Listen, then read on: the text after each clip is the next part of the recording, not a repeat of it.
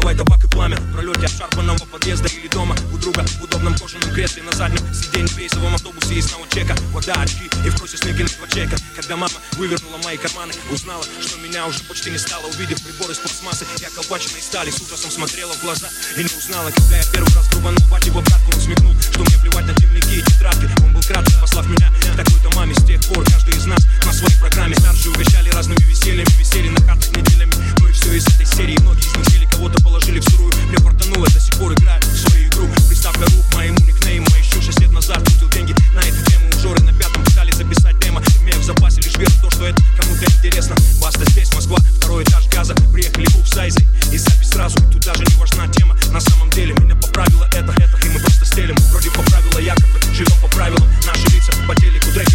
Ты знаешь,